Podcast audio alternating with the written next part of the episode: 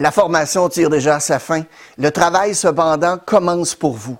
Maintenant que vous détenez tous les éléments techniques nécessaires pour créer vos histoires, vous devez monter ces dernières en utilisant les plans de travail que vous retrouverez à la fin des modules de formation sur cette plateforme. La dernière page va vous donner les histoires que vous devriez préparer dès maintenant. D'ailleurs, pour vous donner quelques idées, commencez donc à réfléchir au point suivant.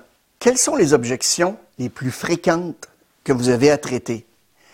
Quelles histoires est-ce que vous avez déjà utilisées ou entendues qui répondraient aux différentes objections? Vous pouvez demander à vos clients ou à d'autres vendeurs de votre bureau pour vous aider. Faites un brainstorming pour trouver des idées pour ces deux histoires sur votre entreprise. Premièrement, l'histoire de la création de votre entreprise et ensuite l'histoire de comment vous êtes différent de la concurrence. Vous pouvez aussi développer votre histoire, qui j'ai aidé, comment je l'ai fait? Qu'est-ce que vous pouvez dire qui rend votre produit ou service si intéressant ou si unique? Pensez à l'exemple le plus inspirant ou le plus engageant d'une personne qui utilise votre produit ou service et qui vit une expérience qui est fabuleuse. Pensez aussi à un moment où un des prospects a retardé la passation d'une commande et l'a regretté.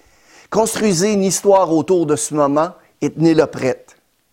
Interrogez vos meilleurs clients et demandez-leur de vous raconter le moment où votre produit ou service a vraiment commencé à être un succès et comment ils se sont sentis par la suite, les résultats. Vous savez, il est facile de faire parler vos acheteurs, sauf que les amener à vous raconter des histoires demande un peu plus de travail.